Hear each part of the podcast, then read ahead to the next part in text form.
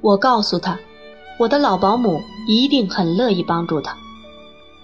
我们三个可以一起去那里，不过有个条件，那就是他应该下定决心，不再把他的名义和任何什么别的东西借给米考普先生。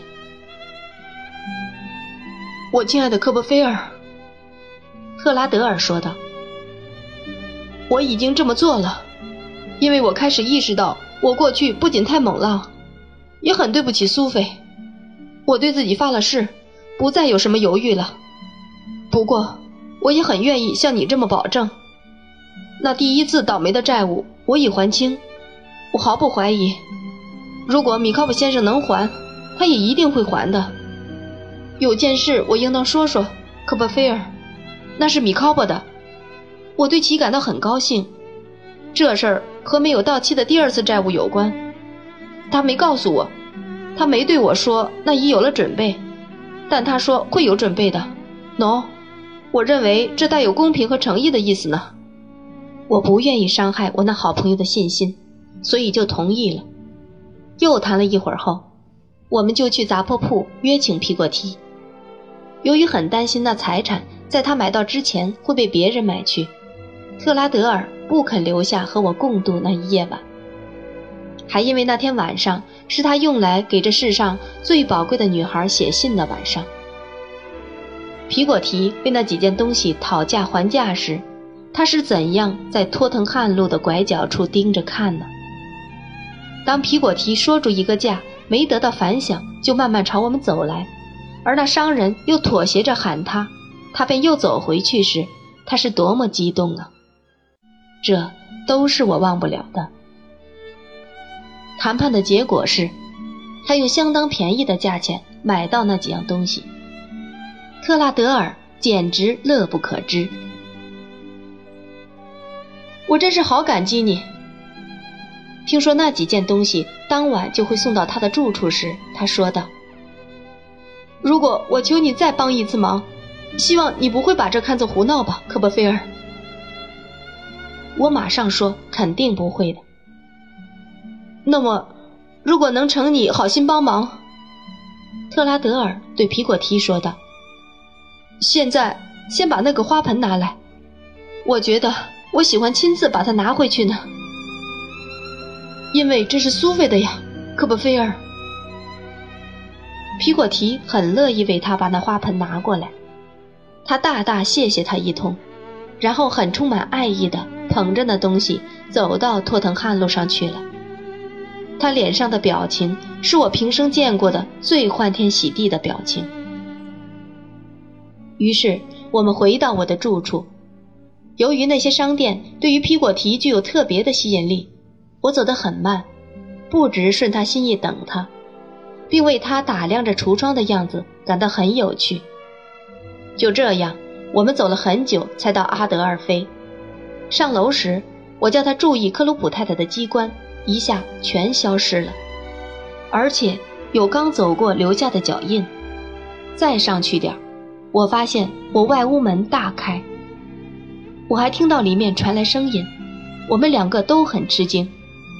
我们面面相觑，不知到底发生什么了。然后走进起居室，我们发现在那里的不是别人，却是我姨奶奶和第一个先生。我见此多么吃惊啊！姨奶奶像一个女性鲁滨逊一样，坐在一堆行李上。她的两只鸟在她前面，她的那只猫趴在她的膝盖上，她本人正在喝茶。迪克先生心思重重的倚在一只像我们过去常一起放的一只大风筝上，他身边的行李更多。我亲爱的姨奶奶，我叫道：“啊！”多么意想不到的快乐！我们亲热的拥抱，迪克先生和我亲热的握手。正在忙着准备茶的克鲁普太太十分殷勤，她说她早料到，科波菲尔先生见到他亲爱的亲眷时一定会大吃一惊的。喂，姨奶奶对在他的庄严前畏手畏脚的皮果提说道：“你好吗？”你记得我的姨奶奶吧，皮果提？我说的：“看在老天爷的份上，孩子。”姨奶奶叫道：“别用那个南海岛的名字称那女人了。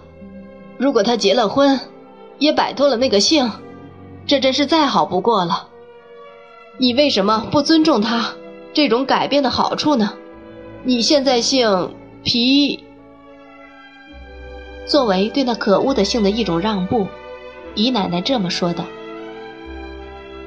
巴吉斯，夫人。”皮果提行了个礼，说道：“好，这才像人的姓呢。”姨奶奶说道：“这个姓听起来你不像需要传教士什么的。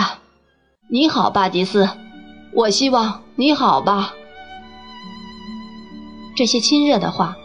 又加上见姨奶奶伸出的手，鼓励巴吉斯走过去握手，并行了礼。我们比过去老了一点我知道。姨奶奶说道：“我们以前只见过一次面，你知道，那时我们干了件好事。”特洛，我亲爱的，再来一杯。我恭恭敬敬把茶递给一向身子挺得笔直的姨奶奶。然后鼓起胆子劝他别坐在箱子上，让我把沙发和安乐椅移过来吧，姨奶奶。我说道：“你何必这么不舒服呢？”谢谢你，特洛。姨奶奶答道：“我宁愿坐在我的财产上。”说到这儿，姨奶奶狠狠瞪着克鲁普太太说道。我们不需要你费心在这儿伺候了，太太。我离开这儿前再给壶里加点茶好吗，夫人？克鲁普太太说道。不用了，谢谢你，太太。姨奶奶答道。要不要再拿块奶油来呢，夫人？克鲁普太太说道。要不要尝一只刚下的蛋？要不要我烤点火腿，科波菲尔先生？没有我可以为你亲爱的姨奶奶效点劳的地方吗？没有，太太。姨奶奶答道：“就这样很好了，谢谢你。”克鲁普太太一直不住微笑，已是脾性温和；又不住把头朝一边歪，已是通体虚弱。她还不住搓手，已是愿伺候一切够资格由她伺候的人。然后。就这么微笑着，歪着头，搓着手，走出了屋。第一课，姨奶奶说道：“还记得我对你讲过势利的人和崇拜钱财的人的话吗？”迪克先生忙做了肯定的回答，但他那慌张的样子，看上去他好像已不记得了。克鲁普太太就是那号人，姨奶奶说道。巴吉斯，我要麻烦你来照顾这茶，让我好再喝一杯，因为我不喜欢那个女人倒的茶。我很了解姨奶奶，所以我知道她心中有件大事。她这次来比外人所推测的目的要重要的多。我发现，当她认为我在注意别的事时，她的眼光就停留在我身上。她外表依然坚定镇静。但他内心似乎怀着罕见的犹疑。我开始反省，我是否做了什么对他不住的事？我的良心悄悄告诉我，我还没把关于朵拉的事告诉他呢。难道会因为这事？我多么想知道啊！我知道，他只会在他认为适当的时候才把心思说出来。所以我在他身旁坐下，和鸟儿说话，和猫逗着玩儿。尽可能显出一副轻松样，可我实际上并不自在。就算在我姨婆身后伏在那只大风筝上的第一个先生，不曾一有机会就偷偷朝我含混地摇摇头并指指他，我也仍然觉得很不自在。特洛，姨奶奶喝完茶，小心地抚平她的衣服，擦干了嘴，终于开口道。你不必走开，巴吉斯。特洛，你已坚强了吗？有自信心了吗？我希望那样，姨奶奶。那，我亲爱的，姨奶奶热诚的看着我说道：“想想看，我为什么宁愿今晚坐在我的财产上呢？”我想不出，摇了摇头。因为，姨奶奶说道：“这是我的全部财产了，因为我已经彻底破产了，我亲爱的。就是那幢房子，连同我们所有的人都堕入河里，我也不会比听到这话更感到惊讶了。”你可知道？姨奶奶平静地把手放到我肩上，说道。我彻底破产了，特洛。除掉那幢小屋，特洛。我在这世界上所有的财产，就是在这房间里的这点儿了。我把那小屋留给珍妮出租。巴基斯，今晚我要给这位先生准备住宿处。为了省钱，也许你能为我在这儿安排一下，怎么着都行，只要度过今晚。明天我们还要再谈这件事。